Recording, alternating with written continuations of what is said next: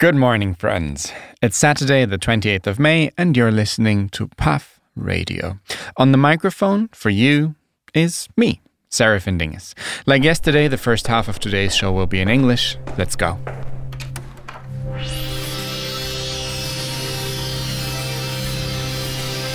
Puff Radio. This is obviously a bit of a cliche, but it's actually really nice to see how so much performance art transcends language. Sure, many of the shows at PUF are in German, many are in English. So far, I've also heard some Spanish, Italian, French, and I'm sure there's lots more. But there's also a lot of body work that works without any language at all.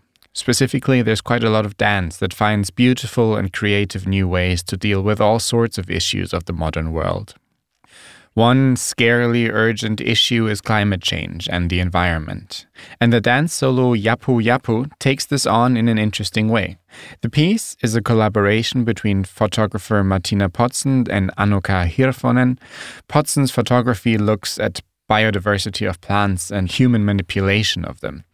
Specifically, she looks at types of banana plants that are cultivated as hybrids to be as useful as possible to humans. Her pictures show plants growing in greenhouses, neat scientists in white coats, and seed banks. I asked dancer Anuka Hirvonen what interested her about this topic. Yeah, her work is about this um, botanical collections and kind of questions about like what is what is still natural and what is artificial when humans start to manipulate the nature or create these kind of um, botanical collections that actually have the goal to safeguard the biodiversity of our planet. But then in the end, there is the question of like how natural is it and how how much well-being it actually creates in the end if we take the plants away from their natural environments and start to manipulate that and yeah the bananas are a part of this topic actually in the piece, celloist Gabor Hartiani creates an atmosphere that Anuka reacts to in dance and song. You can see their piece as part of the Saturday solos and duos, where you can also see three other dance performances this afternoon at 4 p.m. at the venue Urban Raum. Another way of communicating without language is, naturally, music. But it turns out that a lot of the preconceptions we have about music are much less natural than we think. So, most of us have probably grown up to know those seven white keys of the piano, those seven notes as the building blocks of all music. Everything, all songs we know, are made up of those seven notes. But what if that's not actually the case? What if there were an infinite number of notes? And what if our concept of succinct, separate notes is way too simplistic? The overtone is a sound accompanying the main tone produced by a vibrating body. That is the concept of the show Eigenschwingungen, Forces of Overtones, a performance lecture you can see this afternoon at Ballhaus Naunienstraße. In it, artists and researchers Mele Yamomo and Eurico Ferreira Matias pose to the audience an entirely new way of listening to sound and propose a decolonialized vision of music and noise and the distinction thereof.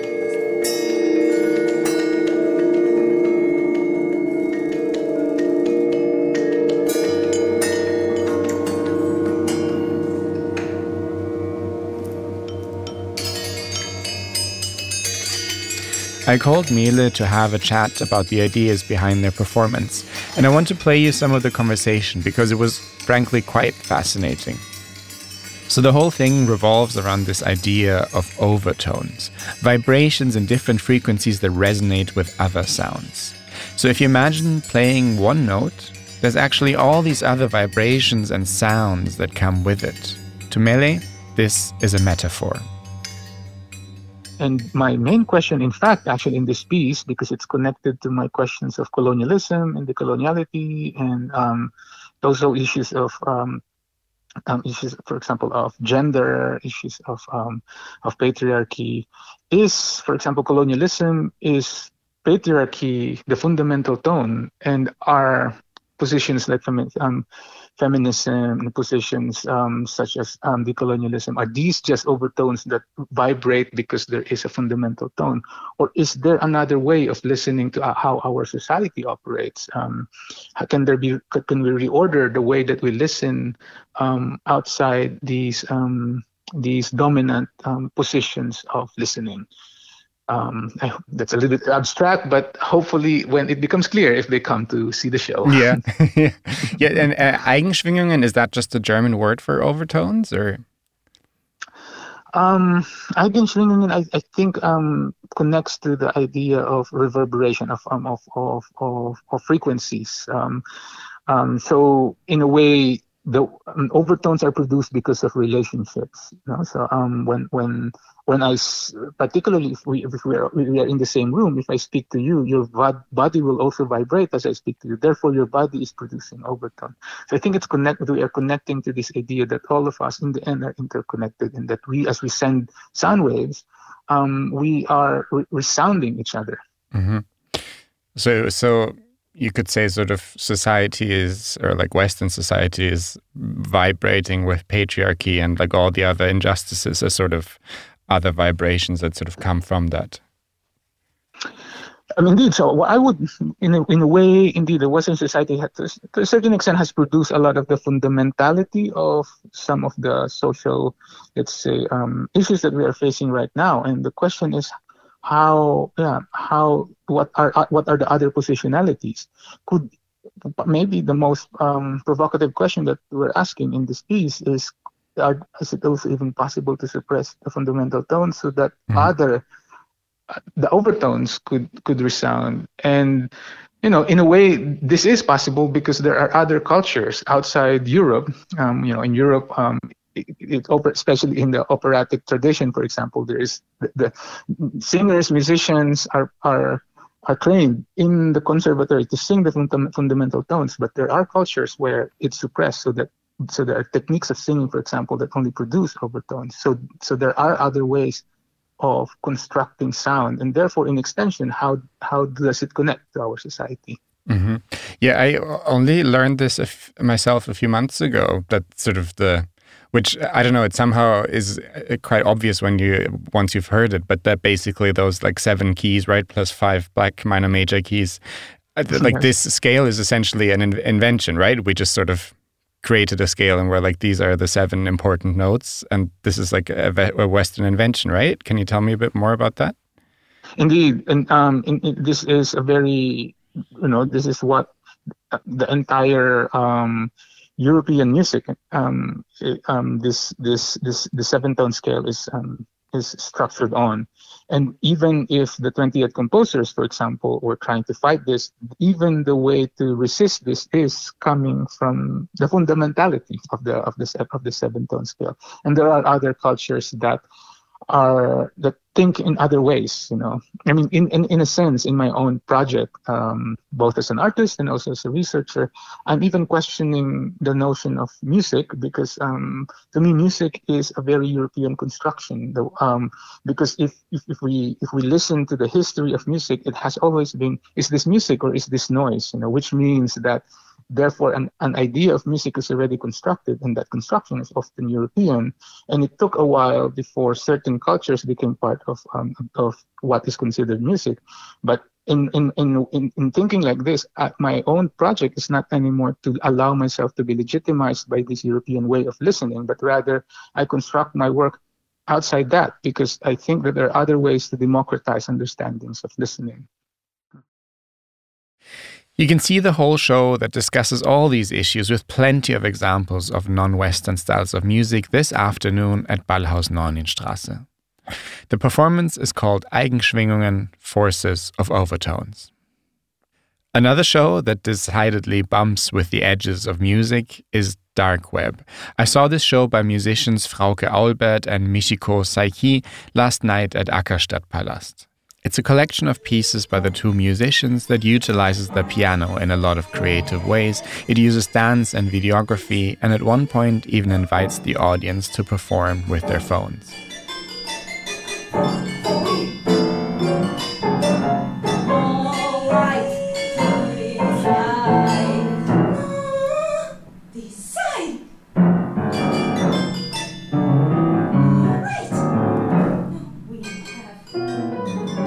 Frauke Aulbert's singing goes to the absolute edges of human voice, and in fact, at one point in an early piece, sounds almost like digital static. Now, maybe it's just me, and maybe it's because a lot of shows at PAF this year deal with the internet and anxieties around it. But this sound really reminded me of that old modem sound.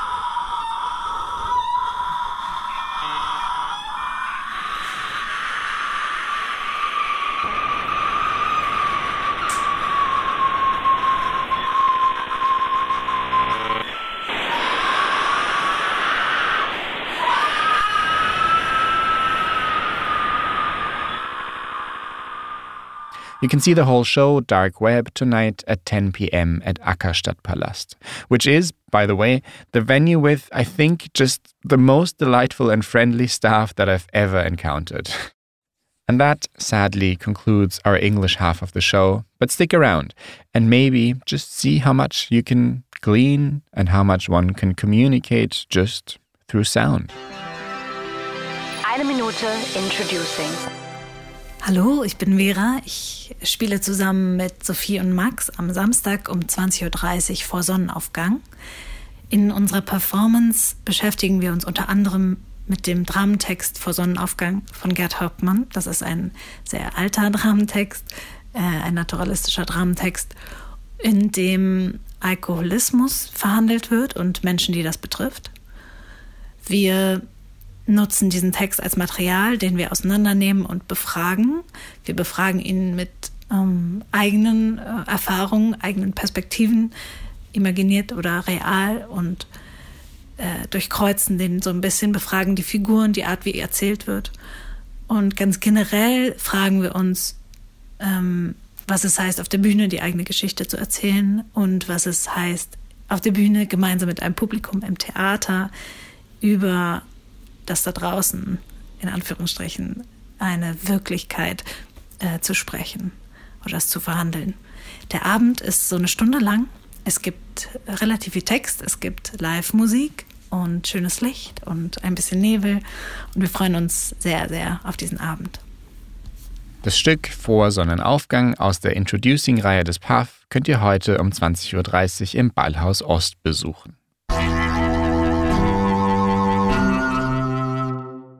An so einem typischen Festivaltag kann man ganz schön viel machen. Es gibt ja nicht nur die großen Abendshows, sondern ganz viele kleine Schmankerl, die man in der Stadt machen kann und denen man quasi einfach über den Weg laufen kann. Performances in Parks, Talks, Kaffee und Kuchen im Festivalzentrum, Audiowalks, mehrere Audiowalks. Um so einen typischen Festivaltag zu besprechen, ist wieder bei mir im Studio Sarah Keilowald. Hallo. Hi, guten Morgen, Serafin. Morgen. So, du warst gestern viel unterwegs. Äh, was, was hast du gemacht? Wo ging's los? Und bist du nicht zu nass geworden? Ja, so und so, ne? Also du warst mit dem Fahrrad unterwegs. Ich war mit dem Fahrrad unterwegs, ja. Ähm, das war manchmal ein bisschen kritisch, aber ich habe es alles überlebt. Und ich bin zuerst nach Tempelhof gedüst und zwar zu dem Audiowalk äh, Reclaim THF vom Reclaim Kollektiv. Genau. Und äh, Marius und Marie, die beiden vom Reclaim-Kollektiv, die haben diesen Audioguide erstellt über die Geschichte und über die aktuellen Umstände des Tempelhofer Flughafengebäudes. Und das ist ja total krass, weil das ist eins der größten Gebäude der Welt. Das ist insgesamt 1,2 Kilometer lang und hat einfach richtig viel Nutzungsfläche. Und wenn man da so dran vorbeiläuft, sieht das ja alles relativ tot und leer aus. Genau, und Marius und Marie führen ein so ein bisschen über das Gelände, erzählen super viel, was passiert ist, was aktuell passiert, wer da drin lebt und arbeitet. Und das tun sie unter anderem mit Hilfe von ExpertInnenstimmen. Genau.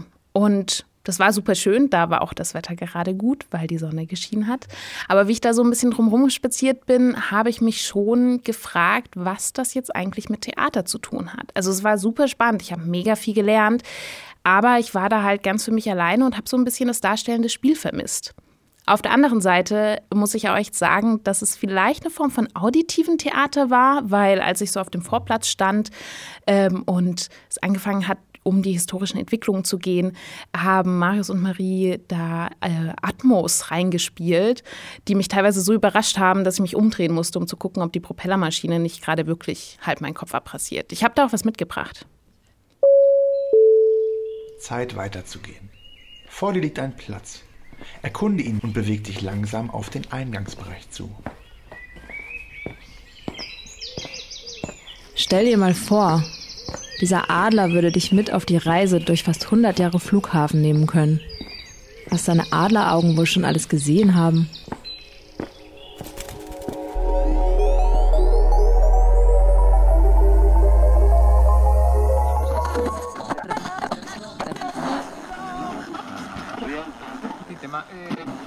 1900 herum finden erste, teils spektakuläre Flugversuche auf dem damaligen Exerzierplatz statt.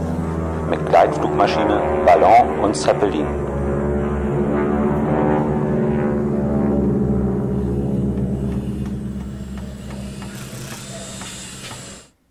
Also man kann mit den beiden echt super viel lernen über ein Gebäude, das ja doch viel Raum einnimmt in unserer Stadt und auch einfach super viel Potenzial hat.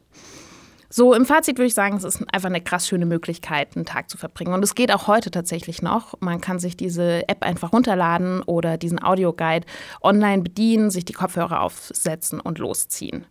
Und die beiden geben sich auch Mühe, das so ein bisschen interaktiv zu gestalten. Und da würde ich sagen, das macht mehr Spaß, wenn man nicht alleine ist. Deswegen wäre mein Tipp, schnappt euch jemanden, den ihr mögt oder jemanden, den ihr gerade erst kennengelernt habt und zieht los und lernt ein bisschen was über das Tempelhofer Flughafengebäude. Das war das Tempo verfällt. Und danach warst du im Festivalzentrum. Das ist ja jeden Tag an einer anderen Spielstätte. Wo warst du gestern? Genau, gestern war ich im Zirkus Schatzinsel zum Kaffee und Kuchen. Und zwar zu dem Thema intergenerationale Projekte. Das Ganze wurde äh, moderiert von Katharina von Wilke. Und es wurden Projekte vorgestellt. Unter anderem Ruth, Frauen, äh, Frauenkultur und Wohnen. Und das ist ein Wohnprojekt, bei dem unter anderem Jutta Brambach und Jagner Andersen mitarbeiten. Und von Jutta, ähm, die erzählt hat, was ihr Projekt eigentlich so erreichen möchte, habe ich auch einen O-Ton mitgebracht. Wir wollen einen Ort für inklusives, generationenübergreifendes Leben und Wohnen für frauenliebende Frauen in Berlin. So sind wir gestartet mit dieser Idee. Es soll selbstbestimmt sein, es soll diskriminierungsfrei sein, es soll barrierefrei sein und ganz wichtiger Punkt, es soll äh, bezahlbar sein. Ja, selbstbestimmt von für Frauen und mit ganz viel Gestaltungsraum für uns und für alle, die das eben nutzen wollen. So, das Krasse bei Ruth ist, dass die einfach schon vor 15 Jahren angefangen haben, dieses Projekt zu planen und jetzt anfangen zu bauen. Und ähm, Jagner Andersen ist für die konzeptionelle Entwicklung von den Gemeinschaftsräumen zuständig, die es auch geben soll. Einmal eine Gastronomie und einen Veranstaltungsraum, mit dem auch Kultur möglich wird. Und Jagner hat gesagt, beeindruckt davon, dass so viele Leute schon so lange mit dabei ist, dass es für solche Träume auch immer ein Kollektiv braucht oder die Kraft der Gemeinschaft, weil einzelne Personen es einfach nicht durchhalten können und dass man sich gegenseitig stärken muss. Es war also echt ein schöner Aufruf für so gegenseitige Komplizinnenschaft. So verbündet euch und bewegt was in der Stadt. Genau, und so hat es auch, ähm, haben das auch die Leute dort erlebt, mit denen ich danach noch gesprochen habe. Was für ein Gefühl? Kann ich dir sagen. Ich bin weiterhin aktivistisch, optimistisch. In dem Sinne quasi dann auch Teile der freien Szene in diesem Kollektivgedanken, der da natürlich sich überall durchzieht. Ja, und auch die Aufforderung, dass man voneinander lernen kann, auch vor allem zwischen den Generationen, die sich vielleicht manchmal nicht so ganz gut verstehen, gerade in der freien Szene, weil dann der Beef kommt, wer wem Förderung wegnimmt oder weiß was ich was. Ähm, genau, und das gestern war echt ein versöhnliches Angebot, zu sagen, redet miteinander, lernt von euren Lebensumständen, von den Erfahrungen, die ihr gemacht habt und genau, arbeitet zusammen statt gegeneinander. Mhm. Und dann warst du zum Schluss noch, noch mal im Freien, im Körnerpark in Neukölln. Dort war die Performance Embodying Landscapes. Worum, worum ging es da? Wie, wie ist das gelaufen? Ja, die Inspirationsquelle für diese Performance waren tatsächlich die Parks, wie der Körnerpark in Neukölln, weil die ja durch diese pandemischen Einschränkungen, die wir jetzt in den letzten Jahren hatten, wichtige soziale Orte geworden sind, weil sie im Freien sind.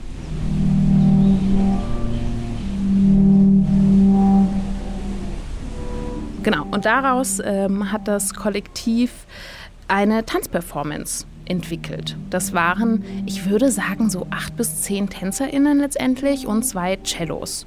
Genau, und auf so einer richtig schönen grün, saftigen Rasenfläche haben die getanzt. Acht bis zehn Leute, schon ganz schön viel. Hat es den Park dominiert? Wie war das in dem öffentlichen Raum mit vielleicht Leuten, die das sich das nicht erwartet haben? Ich würde nicht sagen, dass es den Park dominiert hat. Ähm, aber was schon spannend war, ist, dass ja nicht nur die Leute, die gekommen sind, um sich explizit dieses Performance anzugucken, dort waren, sondern auch einfach Leute, die zufällig im Park waren. Es gab zum Beispiel drei TeenagerInnen, die Cheerleader-Figuren geprobt haben und ein paar andere jugendlichen Gruppen, die zufällig Zeuge geworden sind von dieser Performance. Und das war spannend. Insgesamt war es aber dann doch sehr abstrakt. Und so haben sich dann auch die paar Leute geäußert, mit denen ich danach noch gesprochen habe. Es war ein bisschen verwirrend. Also es war auf jeden Fall äh, ortsspezifische Kunst und es ist insofern interessant, dass eben der Park als Ort halt Teil der Performance war. Aber ich muss zugeben, dass ich mich im Vorfeld auch nicht so gut darüber informiert habe. Ähm, und mir ein bisschen, ja, vielleicht der Zugang so dazu fehlt ähm, und ich nicht so ganz einen Handlungsstrang oder irgendwie ein Konzept so richtig erkennen konnte. Aber alles in allem war es interessant und es war schön und das Wetter hat sich gehalten. Ja, bei mir ist auch noch so, ich, ich kann mich noch nicht so richtig, beziehungsweise man soll es ja vielleicht manchmal auch nicht, dass man sich jetzt sagt, das ging jetzt um das und das. Also schwer zu sagen, aber ich fand interessant so die Interaktion zwischen den Leuten, ähm, vor allem wie die da teilweise miteinander gefühlt, aber auch irgendwie gegeneinander gewirkt haben ähm, und wie das eben von der Musik auch so beeinflusst wurde. Also wie die auch immer irgendwie näher kamen und dann auch mal wieder weiter weg. Und so auch mit den Leuten, die teilweise was getan haben, teilweise nur da lagen. Ähm, ja, da die, die Kombination und das Zusammenspiel fand ich interessant auf jeden Fall. Es war auf jeden Fall schon richtig was los. Und es war spannend zu beobachten, wie die Körper im Tanz, die Musik von den Cellos und der Wind, der die ganze Zeit durch die Bäume gefegt ist, plus dann noch das öffentliche Leben im Park, das es sowieso schon gab, so miteinander sich kombiniert haben. Und am Ende habe ich gemerkt, dass diese Eindrücke, die doch relativ ruhig waren und dann gleichzeitig trotzdem vielfältig, echt so ein bisschen meine Sinne geschärft haben dafür, wie viel Musik auch die Natur macht. Das sagt meine Kollegin Sarah über die verschiedenen kleinen Dinge, die auch die Lücken des Performing Arts Festivals füllen. Ich sage vielen Dank, Sarah, und ich wünsche dir einen schönen letzten Festivaltag. Danke dir auch. Interview. Samstag ist beim PAF der Tag der offenen Bühnen. Es gibt ja dieses Jahr wieder ganze 50 Orte, an denen Performances stattfinden und da ist das PAF, finde ich, immer eine ganz schöne Gelegenheit, auch neue Orte kennenzulernen. 15 Locations haben heute am Tag der offenen Bühne ein extra Programm und es gibt sogar eine Schnitzeljagd, bei der man eine Überraschung bekommt, wenn man mehrere der Spielstätten besucht.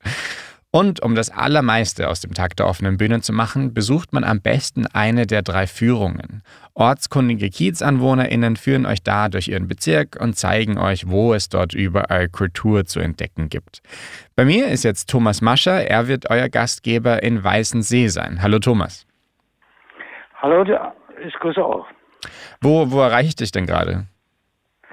Äh, ich bin in meinem Galeriecafé hier in Berlin-Weißensee an der Spitze. Das ist die Schnittstelle zwischen Pankow, Weißensee und Prenzlauer Berg. Und dein Galeriecafé ist auch der, der erste Stopp der Tour, oder? Was gibt es da zu sehen? Genau, die sammeln sich hier, hier bei mir. Äh, dann führe ich sie kurz rum, erzähle ein bisschen was über meinen Laden hier, den ich gegründet habe. Und dann gehen wir rüber ins alte Stummfilmkino, Delphi. Genau, es gibt zwei Stops. Der erste ist das Delphi. Ähm, genau, das genau. war mein Stumm Stummfilmkino. Was, erzähl mal ein bisschen. Genau, das ist fast 100 Jahre alt, ist 1929 als Stummfilmkino gebaut worden, obwohl in dieser Zeit ja der Stummfilm eher so am Rückgang war. Aber es hat, hat es als Kino geschafft. Mhm.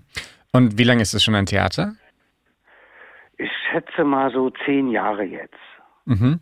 Und wie, wie, wie hast du das denn so miterlebt? Du bist ja quasi dann irgendwie Nachbar oder warst da, glaube ich, auch involviert? Genau, ich bin Nachbar. Äh, viele Jahre äh, kenne ich es natürlich. Äh, immer wenn so Tag der offenen Tür waren, habe ich das genutzt mit meinen Freunden hier mit ähm, Kiez und ja, so haben wir es erlebt. Und irgendwann äh, hat es ja einer übernommen, äh, der Niklas Schneider, genau, ein Schauspieler und Musiker.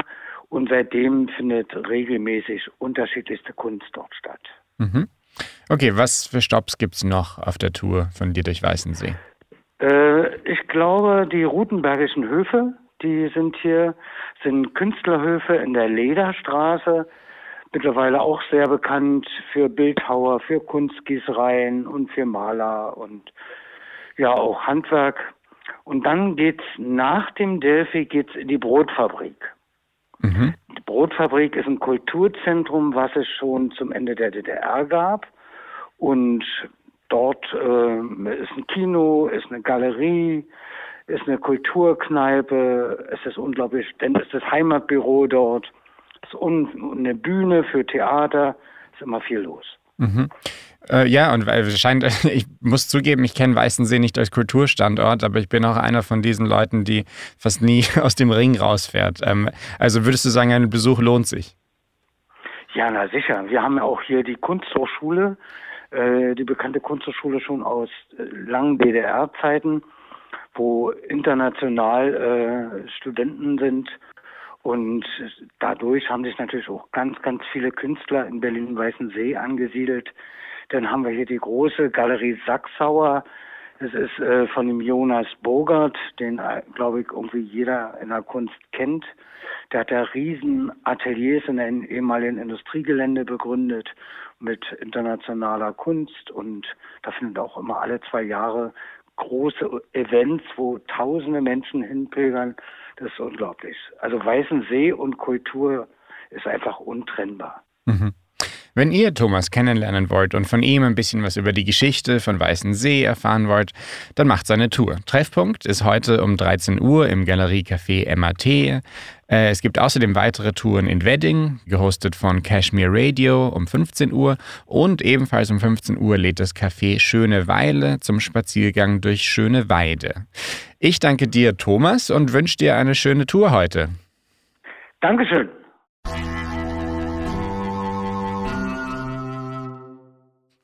Und damit sind wir schon wieder fast am Ende der Sendung. Aber bevor wir zu unserem liebsten Teil kommen, hier noch ein Veranstaltungstipp für heute.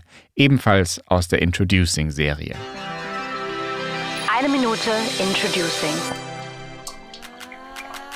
Wir sind eine Gruppe aus transnationalen Künstlerinnen, die seit 2020 zusammenarbeitet. Unser Team besteht aus Yaima Piedra Córdoba, Musikerin, Antonio Cerezo, Dramaturgie und Außenblick, Vanessa Farfan, Lichtdesign und Daniela Alpomar, Videokunst. Ich heiße Laia Rivera Cañengues und bin darstellende Künstlerin, Performerin und Theaterpädagogin. Viele von uns kommen aus Lateinamerika. Im Stück Kaffee mit Zucker bearbeiten wir die Verbindung zwischen diesen zwei Produkten mit der deutschen Einwanderungsgeschichte in Mittelamerika. In unserer Arbeit fokussieren wir auf Fragen von Kolonialität. Wir experimentieren mit verschiedenen Materialien auf der Bühne und bewegen uns zwischen dokumentarischem Objekttheater, Performance und Visual Theater.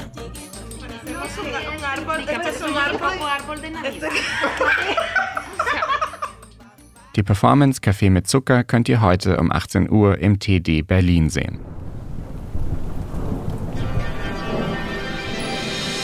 Wetterbericht. Ich hoffe, ihr seid gestern nicht allzu nass geworden und euch war nicht zu kalt. Leider bleibt es auch heute wieder bewölkt und windig und ist mit Höchsttemperaturen von gerade mal 16 Grad nicht besonders kuschelig. Aber dem hartgesottenen Festivalpublikum macht das sicher nichts aus. Das war's für heute. Wir hören uns morgen noch ein letztes Mal. Wenn ihr mich aber auch mal sehen wollt, dann noch ein letzter Tipp. Heute um 22 Uhr werde ich in der Festivalbar sein und dort mal selbst auf der Bühne interviewt werden. Mal schauen, was passiert. Das war's fürs Puff Radio heute. Ich bin Serafin Dinges. Bis bald.